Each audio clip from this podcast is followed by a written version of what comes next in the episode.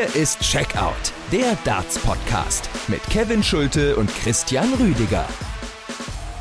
Folge 242 von Checkout, der Darts Podcast. Es ist Freitag, der 4. Februar in der Früh. Wir streuen heute eine kleine Sonderfolge ein, wie versprochen. Wir sprechen über den ersten Abend der neu formierten Premier League. In Cardiff hat die Station gemacht. Peter Wright hat diesen ersten Abend gewonnen. Und natürlich sprechen wir auch über den ersten Eindruck von der World Seniors Championship, der Senioren-WM in der legendären Circus Tavern in Pöfflied. Am Mikro saß da zusammen mit Philipp Resinski bei Sport 1 mein Podcast-Partner Christian Rüdiger. Und dich, Christian, begrüße ich natürlich heute in der Früh. Hi. Hallo Kevin, ich grüße dich. Ja, um es mal so zu machen, wie Markus Lanz das mit immer Richard David Precht immer vollzieht im Podcast. Christian, wo erreiche ich dich denn? ja, also mich erreichst du gerade noch äh, im Hotel in der Umgebung von München. Das war ein langer Abend gestern oder dann sogar noch ein etwas äh, früher Morgen, weil es äh, ging tatsächlich noch in den Freitag hinein. Und äh, ja, das ist so aktuell dann der, der Stand der Dinge. Bin dann noch im Hotel und werde dann äh, nachher wieder abreisen. Beschreib mal so ein bisschen, wie ähm, ist der gestrige Abend, der gestrige Tag äh, vonstatten gegangen? Du hast schon gesagt, natürlich, es war lange. Jeder, der es äh, mit angeschaut hat im Stream oder vielleicht dann auch hinterher nach der Premier League noch, der hat natürlich dann auch Daryl Fitton und Richie Hausen da so ein bisschen ähm, an den Doppeln verzweifeln gesehen. Ähm, wie hat es sich für dich angefühlt, dein ähm, Kommentatoren-Debüt bei Sport 1? Ja, es war natürlich auch ein, ein Stück weit unterschiedlich gewesen. Du hattest äh, dieses wirklich zähe Match zwischen Daryl Fitton und Richie Hausen, wo Fitton wirklich sehr viel gestreut hat und deutlich unter seinem Niveau gespielt hat. Und dann ist das natürlich auch so, dauert so eine Partie, gerade wenn die dann über Best of Five tatsächlich geht, dauert die ein bisschen länger. Aber ansonsten, Robert Thornton hat sich gut präsentiert, hat über 90 im Schnitt gespielt gegen Bob Anderson. Auch die Partie von Tony O'Shea gegen Kevin Painter Winter hatte am Anfang richtig große Klasse und Hinten raus ist die dann auch sehr dramatisch geworden, wo Painter dann diesen äh, fünften Satz mit 6 zu 4 gewinnen kann. Also das war so der erste kleine Klassiker, den man da bei dieser WM gesehen hat in der Geschichte. Ansonsten, es war auch alles ein bisschen oldschool und vintage-mäßig gemacht mit der Circus Tavern. Alles, wie man es kannte, sehr eng. Auch die, die Zuschauer sehr nah dran gesessen. Und äh, die, das, das Einzige, was, was so ein bisschen war, ist, dass die englischen Kollegen. Man hat schon gemerkt, dass es so die erste Übertragung dieser Art war, auch bei diesem Turnier. Die hatten ein paar Probleme mit, mit der Kamera und auch teilweise ist das Scoreboard ein bisschen ausgefallen. Mm, und das war auch ein bisschen ärgerlich in der Hinsicht gleich, weil damit Dart Connect auch zusammengebrochen ist. Aber man, man merkt das schon. Das war jetzt das, das erste Mal und je häufiger, glaube ich, so eine Übertragung stattfindet, umso mehr werden das dann auch die englischen Kollegen in den Griff bekommen. Ja, ich kann dir meine Eindrücke als Zuschauer mal ein bisschen schildern. Also ich fand auch, das war äh, so eine äh, echte Zeitreise. Also es ging da so gut 20 Jahre zurück. Liegt nicht nur an den Spielern, die da beteiligt gewesen sind, sondern einfach genau an der Atmosphäre im Austragungsort. Das Einzige, was ja noch fehlte, waren äh, rauchende Zuschauer. Also ansonsten passte ja alles irgendwie. Die Bildqualität dann irgendwie auch so auf dem Niveau von 2002. Sound dementsprechend war jetzt, glaube ich, auch nicht der allerbeste. Konnte man natürlich nicht genau hören, weil ihr natürlich drüber gesprochen habt über das Original. Aber so alles in allem, ähm, ja, war es einfach so eine schöne Zeitreise. Mir hat es wirklich gut gefallen. Ich war jetzt nicht so krass hyped im Vorfeld, aber ich muss sagen, ich werde mir jetzt die ein oder andere Session Session definitiv noch anschauen die Frage, die ich mir halt stelle, ob sich das über so eine gesamte Tour mit mehreren Turnieren im Jahr wirklich trägt. Ähm, ich denke, da darf man es auch nicht zu schnell überreizen. Das wäre so mein erstes Fazit, weil natürlich viele Matches sehr zäh sind. Ich meine, das sieht man alleine jetzt an der Länge des Abends. Es ging ja gut fünf Stunden dann bis ein Uhr in der Nacht, als dann Richie Hausen gegen Daryl Fitton das 3 zu 2 machte. Also insgesamt ein, ein langer Abend, ein schöner Abend, der, glaube ich, jetzt etwas für Darts-Puristen ist. Also so würde ich es beschreiben. Ich habe es mir allerdings wirklich langweiliger vorgestellt. Ich fand es wirklich entertaining. Also das hat mich komplett abgeholt. Ähm, ich denke, dir wird es ähnlich gegangen sein. Du warst ja schon vorher deutlich hypter, aber äh, wie sieht jetzt dein Fazit im Nachgang aus? Ja, also ich denke, dass dieses Turnier auch an Tag 1 wirklich das gezeigt hat, was es auch ähm, was es auch verspricht in der Hinsicht. Du hast wirklich gute Momente drin, gute Spieler drin und ich glaube, das Niveau wird jetzt auch, je länger das Turnier dann auch geht, gerade in der Endphase wird das auch von der Qualität besser werden, weil dann natürlich auch die qualitativ besseren Spieler übrig bleiben. Dann hast du aber auch wirklich Spieler dabei, die zwar nicht mehr dieses Niveau haben vergangener Tage wie ein Bob Anderson, der aber mit 74 Jahren da oben steht und einfach gewinnen will, wie er das in den 80ern und 90ern gemacht hat. Das ist einfach großartig zu sehen und ich glaube, man, man merkte auch, dass man sehr gesund an so eine Sache rangehen möchte. Das Masters zum Beispiel, wenn ich es jetzt richtig im Kopf habe, ist, glaube ich, über einen Tag, äh, über einen Tag ähm, soll das gehen. Das, das Matchplay ist für zwei Tage angedacht. Also man versuchte auch bewusst nicht dieses Rad mit den Turnieren zu überdrehen. Und äh, man muss auch sagen, diese Übertragungen werden dann wirklich schon so abgerundet in der Hinsicht. Paul Hinks war wieder zurück. Man hat äh, eine ehemalige ähm, Reporterin von Sky zurückgeholt, die wirklich großartige Interviews äh, geführt hat. Die Frau Chamberlain mit, mit Peter Manley zum Beispiel dann auch. Also das war wirklich schön. Das hat den ganzen Abend dann auch abgerundet. Diese Walk-on-Einläufe, ähm, die dann auch wirklich Klassiker sind von, von den Spielern. Also man, man merkt schon, klar, sicherlich gibt's hier und da noch Verbesserungspotenzial, aber dieser ganze Hauch, diese ganze Nostalgie schwebt über allen. Und wenn die Jungs und Mädels dann auch ein Stück weit mit abliefern, dann ist das, glaube ich, ein sehr ähm, angenehm zu sehendes Event. Ja, zumal es ja sportlich schon so ein paar Highlights gab. Also das äh, kann sich ein Drehbuchschreiber auch äh, kaum besser ausmalen, dass Bob Anderson dann mit seinen letzten drei Darts die 180 auspackt und den Finger, den Bob Anderson Finger dahin legt.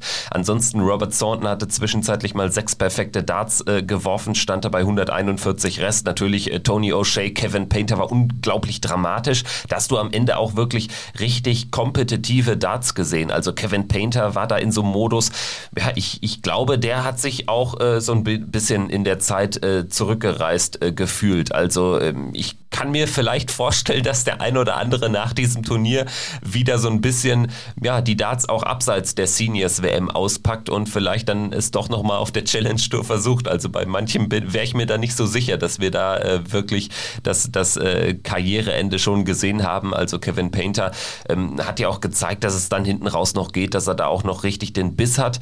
Ja und äh, insgesamt hat es mir wirklich ganz gut gefallen. Ich werde dem weiterhin eine Chance geben, finde das äh, Konzept sehr interessant und äh, bleibe dabei. Bevor wir über die Premier League sprechen, die hast du jetzt natürlich nicht verfolgen können, weil du am Kommentatorenplatz saßest, würde mich noch interessieren, wie denn so ähm, bei Sport 1 da im Hintergrund so, so die zentralen Abläufe waren. Wie war es für dich dann da, dein Debüt zu feiern? Das war alles sehr angenehm und entspannt, sehr nette Kolleginnen und Kollegen gehabt. Wir kamen da rein. Natürlich erstmal, wie sich das in diesen Zeiten gehört.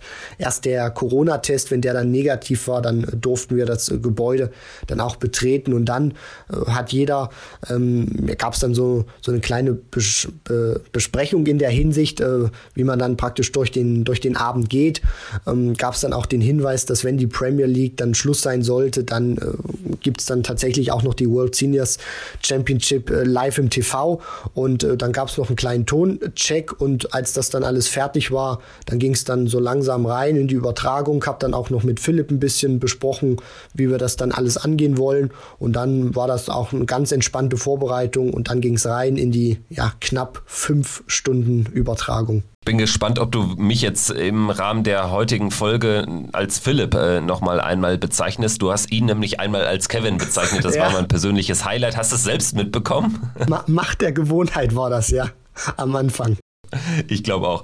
Cool. Äh, sehr sympathischer Auftritt und natürlich auch ein sehr interessantes Debüt insgesamt dieser World Seniors Darts Championship. Wir gehen jetzt aber rein in äh, die Aktualität der Premier League. Die lief äh, parallel bei den Kollegen von Sport 1, ähm, war dann aber gegen 23.15 Uhr dann beendet. Und ähm, ja, da reden wir einfach natürlich über ebenfalls ein Debüt, denn es war das Premier League Debüt im neuen Format. Die acht Spieler zusammengepfercht sozusagen in einen Turnierbaum. Am Ende gewinnt Peter Wright im Finale gegen Johnny Clayton. Und ähm, ich muss zuallererst sagen, das hat schon Bock gemacht. Das war sehr gut auch vom Niveau. Es ging schon mit Johnny Clayton gegen Joe Cullen sehr, sehr highscoring-technisch gut rein. Also Joe Cullen hat einfach ähm, auf die Doppelfelder leider nicht da weitergemacht, äh, wo er da am Masters Wochenende aufgehört hat. Ansonsten wäre der da deutlich mit über über 100 Average rausgegangen, steht am Ende irgendwie mit einer 11% Doppelquote trotzdem bei einem 95er Average. Das sagt alles aus. Hatte dann aber eben keine Chance, das Match zu gewinnen. Clayton ähm, macht das souverän vor heimischer Kulisse, gewinnt 6-2. Danach äh, James Wade gegen Gervin Price. Das war ein deutlich schwächeres Spiel. James Wade hat aber das gemacht, was er immer macht und nutzt in dem Fall die Unzulänglichkeiten von Price aus, der offenbar nicht ganz so gut damit zurechtkommt, wenn das Publikum auch mal auf seiner Seite ist, äh, da in heimischen Gefilden. Price verliert 6 zu 3 gegen James Wade. Danach hatten wir das Rematch des WM-Finals Peter Wright gegen Michael Smith mit 6-3 und Michael van Gerven, der irrlichtet weiter so ein bisschen durch die Dartswelt, ähm, kriegt wieder kein Bein auf den Boden, verliert gegen Gary Anderson 4 zu 6, ohne dass Gary Anderson jetzt astronomische Darts ausgepackt hätte. Das erstmal so das Roundup zum Viertelfinale. Ersten guten Eindruck gemacht. Partien sehr, sehr schnell. Also gerade Clayton gegen Cullen, das war gefühlt in zehn Minuten vorbei. Und ähm, ja, dann hatten wir im Halbfinale Clayton gegen Wade 6-4. Da hätte Wade auch durchaus gewinnen können hat er eine äh, Chance vertan. Peter Wright schlägt Gary Anderson 6-5. Äh, Gary Anderson hat sich da nach 2-5 nochmal rangekämpft und im Finale war es dann eine Machtdemonstration von Snakebite Wright, der mit 113 im Average mit 6 zu 1 gegen Johnny Clayton gewinnt. Das erstmal so dieser ergebnistechnische Überblick. Äh, hast du dich schon so ein bisschen einlesen können oder was hast du so ein bisschen gehört, gelesen zu diesem ersten Premier League Abend, bevor ich dann weitermache und ähm, ja auch so ein paar vielleicht deine Fragen zum Format, zum Eindruck beantworte? Ich habe mir noch mal so ein bisschen die Highlights dann auch äh, reingezogen, um so einen kleinen Überblick dann natürlich auch von den Partien zu bekommen. Da ist natürlich dann auch diese miserable Doppelquote von Joe Cullen auch wirklich äh, ins Gewicht gefallen, weshalb dann auch dieses Ergebnis äh, sehr wahrscheinlich dann auch in dieser Deutlichkeit zu, zustande kommt. Und James Wade auch einen guten Timing-Moment, glaube ich, gehabt, wenn ich das richtig noch ähm, dann aufgeschnappt habe beim äh, Konsumieren der Highlights mit den 124 gegen, gegen Gervin Price und dann auch gegen Johnny Clayton Möglichkeiten gehabt, äh, gerade auch auf der Doppel 20, da ungewöhnlich für James Wade, dass er die da auslässt und für Michael van Gerven ja, also natürlich spielt er sicherlich qualitativ auch von den Statistiken her. Ich habe das, das Match zwar nicht gesehen, aber von Gerven kommt von den Statistiken mit 96 raus, Anderson mit 91,3. Ist das dann trotzdem wieder kein gutes Turnier oder kein guter Auftakt jetzt äh, gewesen in Cardiff nach dem Masters.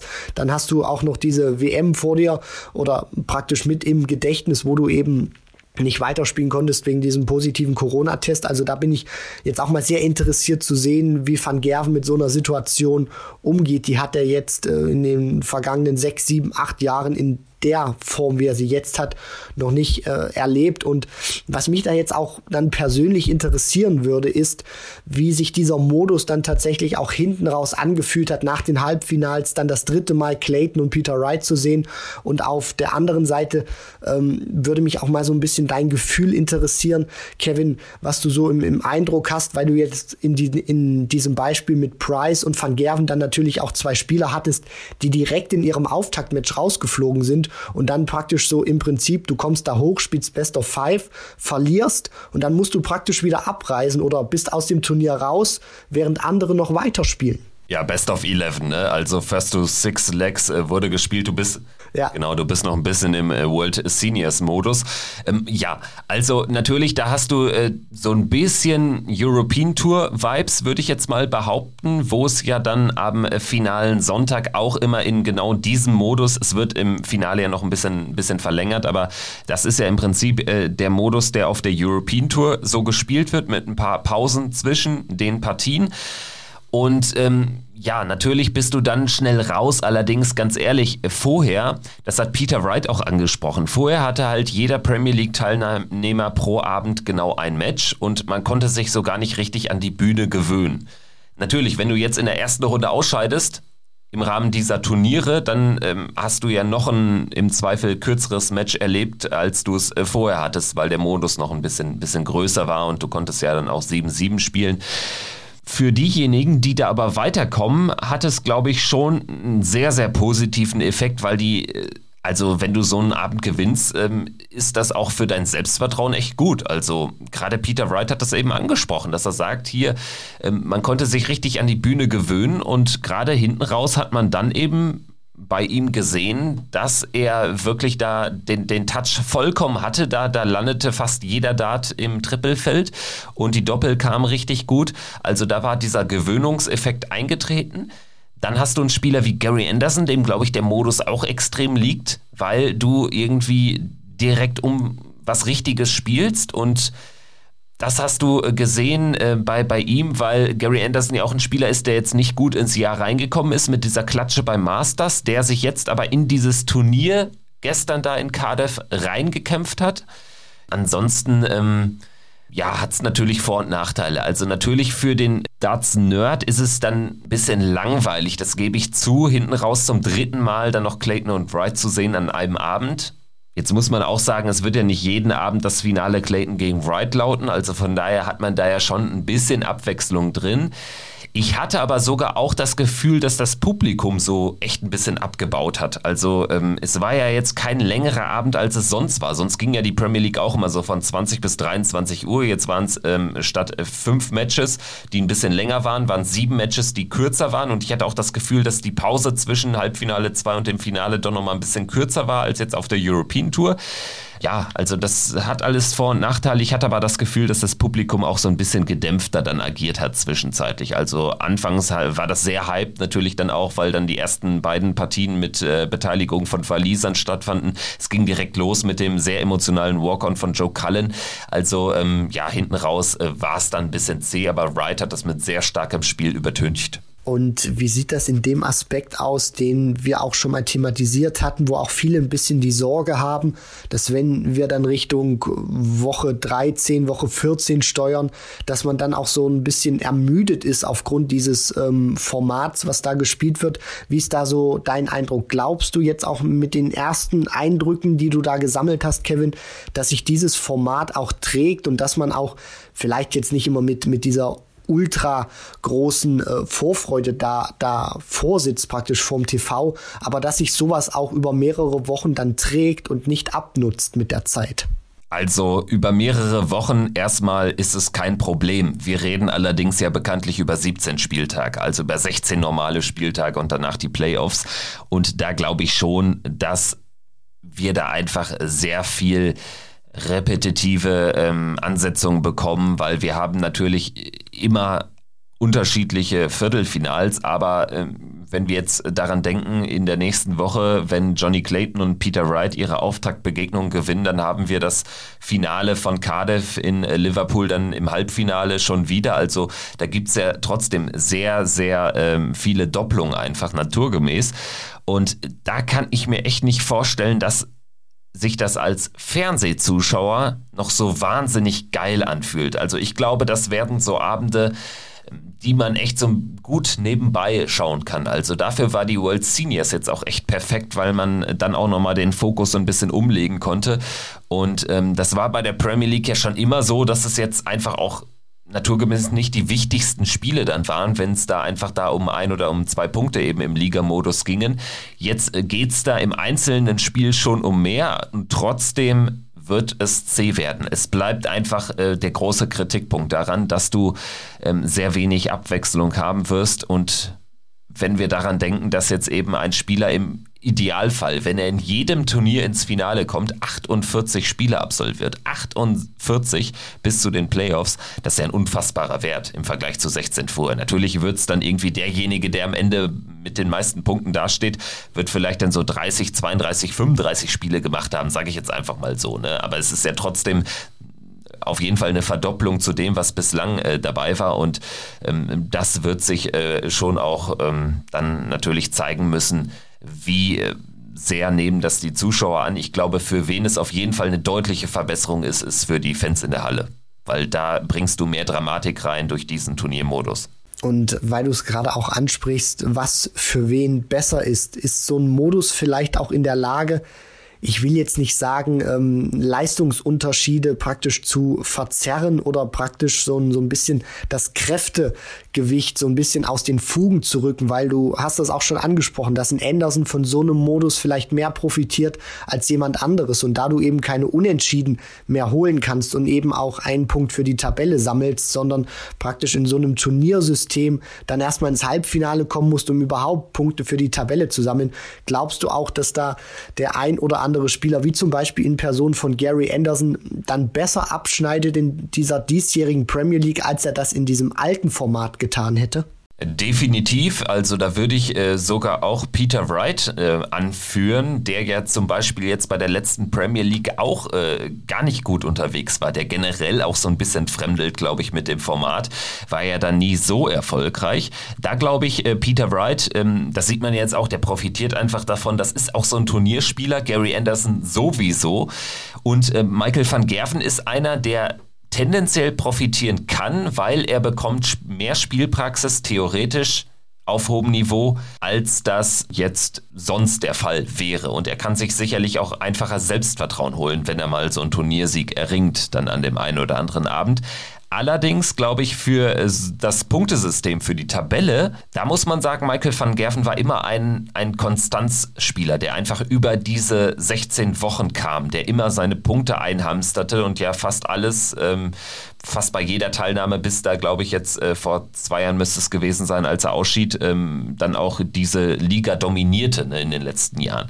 So, da glaube ich, ähm, das wird schwierig für ihn in der aktuellen Form, da viele Spiele zu gewinnen, weil du eben extrem viel dafür tun musst und auch gerade wenn du äh, in der Phase bist, wo du die knappen Matches nicht gewinnst, dann glaube ich, äh, hilft dir der Modus nicht unbedingt. Das gleiche gilt auch aktuell noch für einen Gervin Price, der ja so ein bisschen in der äh, walisischen Hierarchie hinter Johnny Clayton jetzt in der Frühform, nur was die Frühform betrifft, äh, zurückgefallen äh, scheint.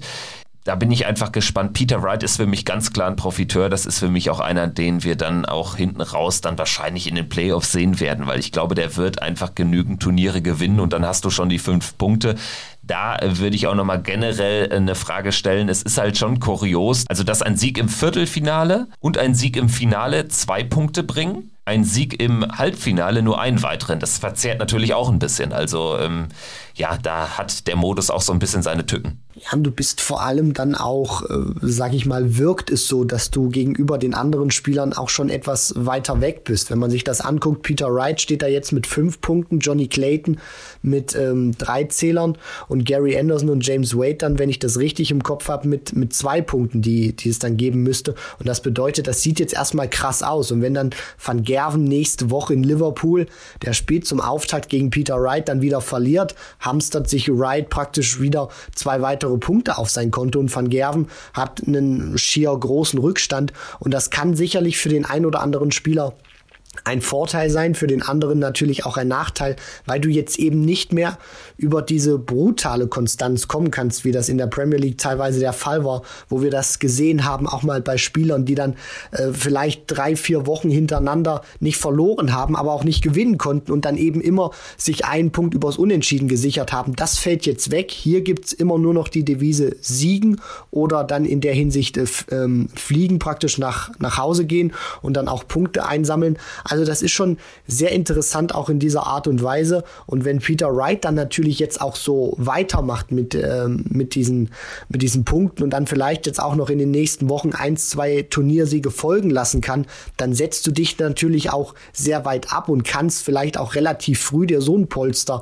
rausarbeiten, dass du vielleicht gar nicht mehr eingeholt werden kannst, weil die Klasse eines Spielers dann einfach zu groß ist und der dann immer mal wieder Punkte sammelt und dann immer auch wieder für ein Turniersieg gut ist. Genau, ich denke, wir haben jetzt äh, ganz schön aufgedröselt, zumindest in der Theorie, äh, wem dieser Modus dann hinten raus helfen könnte. Wie gesagt, ich würde noch mal einschränkend sagen, bei Van Gerven, da geht es ja jetzt eher auch darum, wieder das alte Selbstvertrauen sich äh, zu holen. Dafür ist es schon gut, wenn du dann alleine ein, zwei Abende gewinnst, dann auch einfach da mal so in so eine Zone kommst und dann ist es vielleicht dann auch hinten raus zweitrangig, ob du dann jetzt ganz unbedingt irgendwie unter den ersten vier stehst nach den 16 Spieltagen. Natürlich nicht fürs Portemonnaie, da gibt es ja richtig viel zu gewinnen dann in der Premier League, diesmal auch dann mit äh, nochmal erhöhtem äh, Preisgeld. Aber gerade so ein Peter Wright, der wird weiter seine Bühnenperformance hochschrauben können, sein Selbstvertrauen hochschrauben können und der wird aber auch ähm, von diesem Modus profitieren, weil er einfach genügend Punkte sammelt, dass er da unter den ersten vier steht. Johnny Clayton ist ein ähnlicher Fall sicherlich. Gespannt bin ich auf äh, Joe Cullen, der jetzt einfach mit den Doppeln Probleme hatte, sonst aber wirklich da weitergemacht hat, wo er beim Masters aufgehört hat. Und ähm, ja, du hast es angesprochen, in der zweiten Woche erleben wir dann auch schon wieder durchaus äh, viele Highlights. Es geht los mit Peter Wright gegen Michael van Gerven. Das ist jetzt auch nicht so ein klassischer Premier League Abend Opener. Also das spricht dann fürs Format. Ich bin gespannt, wie es dann in Woche 7, 8, 9, 10 aussieht. Wir haben jetzt auch ein paar Infos bekommen äh, bezüglich des Plans, dass man da Berlin nach hinten verschoben hatte. Das hatten wir hier auch schon quasi so angekündigt. Jetzt äh, geht man da wirklich in den Juni erst rein. Bin gespannt, ob das dann funktioniert. Es ist aber jetzt noch nicht klar, ob das dann der Playoff-Abend sein wird. Also der gesamte Spielplan ist jetzt einfach äh, nur für die ersten Wochen äh, feststehend. Ähm, da müssen wir noch ein bisschen abwarten. Richtig, genau. Man wartet da jetzt sicherlich auch noch ein bisschen ab, was da auch äh, von den Maßnahmen oder Restriktionen gerade in äh, Deutschland mit dem Standort Berlin rauskommt. Und dann äh, guckt die PDC natürlich auch, wie sie die weiteren Spieltage legen kann. Es ist natürlich auch noch in Rotterdam was geplant. Also man kann da auch noch ein bisschen gespannt sein, welche Spieltage wann dann stattfinden werden. Es wird wahrscheinlich jetzt erstmal so in den ähm, Wochen dann auch, deswegen wurde es auch so terminiert, erstmal Richtung Großbritannien alles gehen. Das ist natürlich auch vernünftig vernünftig, weil dort die Regeln anders sind. Und dann, äh, vielleicht ist es ja aus deutscher Sicht äh, gut, Kevin, weil äh, somit hätten wir statt einem normalen Premier League-Abend in der Hinsicht sogar die, die Playoffs vielleicht dann in äh, Deutschland in diesem Jahr. Sollte ja damals, glaube ich, auch stattfinden vor ein paar Jahren, wurde dann aber wegen Corona leider zerstört. Deswegen äh, könnte das äh, Premier League technisch für die deutschen Fans auch noch äh, richtig gut enden. Ja, du sprichst es an. Berlin sollte Playoff-Standort sein. Ich habe es gar nicht mehr richtig im Kopf, ob das letztes oder vorletztes Jahr der Fall gewesen sein sollte. Man hat durch Corona so ein bisschen das Zeitgefühl verloren. Ich meine sogar, es wäre letztes Jahr erst gewesen, wo das der Plan war, zumindest kurzzeitig. Wir warten mal ab, was da noch so dann rauskommt, was da noch bekannt gegeben wird. Klar ist jetzt erstmal, wir haben den ersten Spielabend absolviert. Wir haben die World Seniors Darts Championship ähm, das Debüt gefeiert, dein Debüt am äh, Kommentatorenmikro von Sport 1. Und äh, wir haben jetzt noch ein Thema, das würde ich noch mal ganz kurz ansprechen wollen, weil wir jetzt auch noch vielleicht noch drei, vier, fünf Minuten haben. Äh, die PDC hat bekannt gegeben, den Frauendartsport weiter zu fördern, denn es gibt nicht nur die Women's Series, die ausgeweitet wurde auf 20 Turniere in diesem Jahr, sondern es wird in diesem Jahr einmalig oder nicht einmalig, es wird ein Eintages Women's Matchplay geben im Rahmen des normalen World Matchplays in Blackpool mit den acht besten Spielerinnen. Das äh, finde ich ist eine sehr schöne Meldung für den Frauendartsport einfach im PDC-System. Ja, Kevin, das äh, finde ich auch, weil es natürlich auch zeigt, dass die Entwicklung auch immer mehr in die richtige Richtung geht, dass die PDC jetzt auch versucht, so eine etwas ähm, ja kleinere Damentour neben der praktisch der, der der ganz großen Tour zu etablieren, wo dann sowohl Frauen als auch Männer antreten können, was Lisa Ashton auch sehr eindrucksvoll damals gezeigt hat mit dem Gewinn der Tourcard. Und was mir erstmal in der Hinsicht sehr gut gefällt aktuell im Darts ist, dass man neue Formate oder Turniere nicht gleich überdreht. Bestes Beispiel jetzt auch die, die Seniors WM oder dann auch die Turniere, die, die folgen. Also man versucht die Fans erstmal nicht mit, mit äh, mehreren Übertragungstagen oder vielleicht auch Wochen zu überladen, sondern man spielt eben wenige Turniere, die dann auch nicht lange gehen. Und äh, gerade so ist das jetzt auch das ähm, Beispiel und der Fall bei dem äh, Matchplay der Damen, was dann zum Beispiel auch erstmal nur anfängt mit einem Tag. Aber das Gute ist dann natürlich auch daraus, dass du dich steigern kannst, wenn das erfolgreich ist, wenn die, wenn die Qualität wächst, dass du dann auch sagen kannst, okay, vielleicht spielen wir dann in ähm, drei, vier, fünf Jahren dann eben nicht nur ein Tag, sondern weiten das dann aus auf drei Tage, vielleicht vier Tage und dann kannst du das auch immer weiter ausbauen und fängst eben mit, mit kleinen Schritten an. Das Einzige, was man dann natürlich immer gucken muss, ist, wie ist das Preisgeld in der Hinsicht verteilt und da finde ich eigentlich, dass das für ein Turnier mit acht Spielerinnen, äh, also da, da gab es auch schon wirklich deutlich schlechter dotierte Turniere, wenn man sich das mal anguckt. Die äh, Viertelfinalisten, also wenn du in Runde 1 ausscheidest, 1250 Pfund, Halbfinale 2500 Pfund. Der, die Finalistin bekommt 5000 und die Siegerin bekommt 10.000 Pfund und einen Platz im äh, Grand Slam of Darts 2022. Also da muss ich auch sagen, gefällt mir nicht nur die Art und Weise, wie man herangeht, sondern auch das Preisgeld ist für acht Teilnehmerinnen für so ein Starterfeld, muss man schon sagen, ist das, finde ich, gut aufgebaut. Ja, und das wertet natürlich die, die Women's Series. Damit qualifizierst du dich erstmal für dieses Women's World Matchplay. Das wertet die Women's Series einfach nochmal auf, weil äh, du sprichst es an. Also 10.000 Pfund dann für so einen äh, Erfolg. Das ist im Prinzip genau das Premier League Format. Da gibt's jetzt auch die 10.000 Pfund extra für einen ähm, Abendsieger. Jetzt in dem Fall gibt's dann äh, für die Siegerin auch noch einen Platz im Grand Slam. Es äh, gibt ja diese zwei Plätze wahrscheinlich auch in diesem Jahr. Wahrscheinlich wird man einen über die Women's Series Order of Merit ähm, ausloben und einen eben dann über dieses Women's World Matchplay. Vielleicht geht es hinten raus dann auch noch ähm, um eine Tourkarte. Das weiß man ja alles nicht. Also würde ich bei der PDC auch erstmal abwarten wollen, ob da äh, vielleicht auch in diesem Jahr doch noch ein Platz ähm, über die Women's Series äh, eine Tourkarte bekommt. Ähm, das sind natürlich dann alles noch so Zukunftsfragen, vielleicht auch erst im nächsten Jahr, die sich die PDC sicherlich auch derzeit stellen wird. Äh, Stichwort auch Fallon Sherrick, Lisa Ashton, die jetzt beide keine Tourkarte haben. Fallon äh, Sherrick hat sie klar verpasst bei der Q-School. Lisa Ashton hat sie ähm, nicht halten können nach zwei Jahren auf der Tour. Aber gut, das wollte ich nochmal ganz kurz ansprechen, denn das ist auch äh, schon ein Thema, was äh, sicherlich immer so ein bisschen untergeht jetzt, ne? so eine reine Ankündigung, aber ich glaube, das ist dann schon doch ein großer Schritt, gerade für die, für die Spitzenspielerinnen, dass es äh, da jetzt ein, ein eigenes Turnier auch im PDC-System gibt. Ich frage mich da auch immer, was ist da der Einfluss dann auch von einem Matt Porter, von ähm, anderen Granten in der PDC. Jetzt äh, Barry Hearn war jetzt immer nicht so der größte Fürsprecher von eigenen Frauenformaten, sagen wir es so. Richtig, äh, genau. Und ich bin dann auch mal gespannt, wenn es dann tatsächlich ähm, mehrere Damen geben sollte, die dann auch auf der Herrentour praktisch ähm, nicht nur eine Tourcard haben, wie das Lisa Ashton mal gemacht hat, sondern dann auch wirklich richtig mitmischen können, auch bei den Turnieren, auch dauerhaft, auch konstant, ob sich solche ähm, reinen Turnierserien dann der Frauen halten. Aber was erstmal auch wichtig ist, dass die, die PDC, so sieht es jetzt zumindest auch aus mit, mit diesem World ähm, Matchplay, weil man darf nicht vergessen, du hast ja nur ein acht Teilnehmerinnen großes Feld und trotzdem einen Preispool von 25.000 Pfund. Also das ist schon, äh, da, da gab es eigentlich bei anderen Turnieren der BDO deutlich weniger mal zu verdienen. Das war auch damals ein Grund gewesen, warum Dieter Hetman zum Beispiel ihre zwölfjährige Pause eingelegt hat, weil sie mit dem System von Ollie Croft, dem Gründer der BDO, nicht einverstanden war. Nur mal so zum Vergleich. Trina Galle war die zehnfache ähm, Frauen-Weltmeisterin. Die hat in ihren 15 Jahren weniger eingespielt an Preis Preisgeld als Phil Taylor zum Beispiel mit der WM 2010 gewonnen hat. Also das, das zeigt einfach schon, dass, dass diese Preisstrukturen zu unterschiedlich waren und sich eine Dieter Hetman da nicht gut behandelt gefühlt hat. Und wenn die PDC es jetzt auch schafft, neben solchen Turnieren auch gutes ernsthaftes und auch wirklich ähm, würdigungsvolles Preisgeld auch für die Damen bereitzustellen, was sie auch verdienen, dann kann das auch wirklich ein ein, praktisch ein System sein, was sehr viel Zukunft hat, weil es steht und fällt auch immer mit den Preisgeldern. Die machen es dann auch attraktiv für Damen zu sagen, jawohl, ich investiere mehr in den Sport, ich versuche es auch professioneller zu betreiben, weil du brauchst am Ende auch Sponsoren, die dich unterstützen. Du brauchst Preisgeld, um Reisen zu finanzieren, um leben zu können. Und da ist das auch wirklich ein guter Schritt in die richtige Richtung.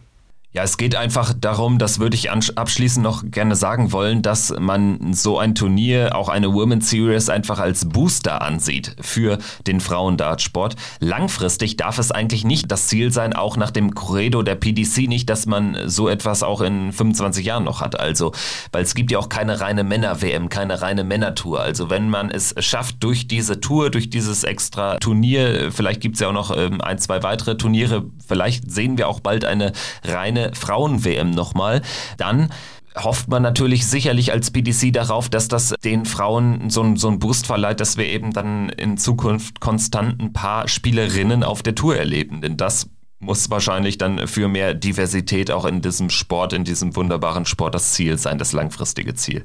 Gut, gut, Christian. Ich würde sagen, ich entlasse dich jetzt in die morgendlichen Vorbereitungen dann für die Rückreise. Ähm, hat Spaß gemacht, mit dir äh, zu sprechen und ich hoffe, euch da draußen hat es ebenso viel Spaß bereitet. War jetzt eine schmale, ja, halbe Stunde, gut 35 Minuten haben wir wieder auf der Uhr. Es sieht jetzt folgendermaßen aus. In den nächsten zwei Folgen bin ich nicht am Start, aber ähm, das Da lege ich die Moderation in äh, die verdienten Hände von dir, Christian, und äh, du bist da ja auch gerade in den Vorbereitungen. Also es wird weitergehen mit Checkout ganz normal, montags jeweils eine Folge, auch in den nächsten beiden Wochen. Richtig, genau, so sieht's aus. Wir werden uns dann auch melden, werden dann auch nochmal die World Seniors WM Revue passieren lassen in der kommenden Folge, sprechen dann natürlich über den Start der Pro Tour mit den ersten Players Championship Turnieren. Also es geht dann natürlich auch weiter. Für zwei Folgen müsst ihr leider mal auf äh, Kevin verzichten, aber seine schöne Stimme ist dann auch wieder zeitnah da. Da könnt ihr euch dann auch wieder erfreuen auf das normale Checkout-Duo. In diesem Sinne, danke für die Worte, Christian. Danke euch da draußen fürs Zuhören und bleibt uns gewogen. Macht's gut. Ciao. Ciao.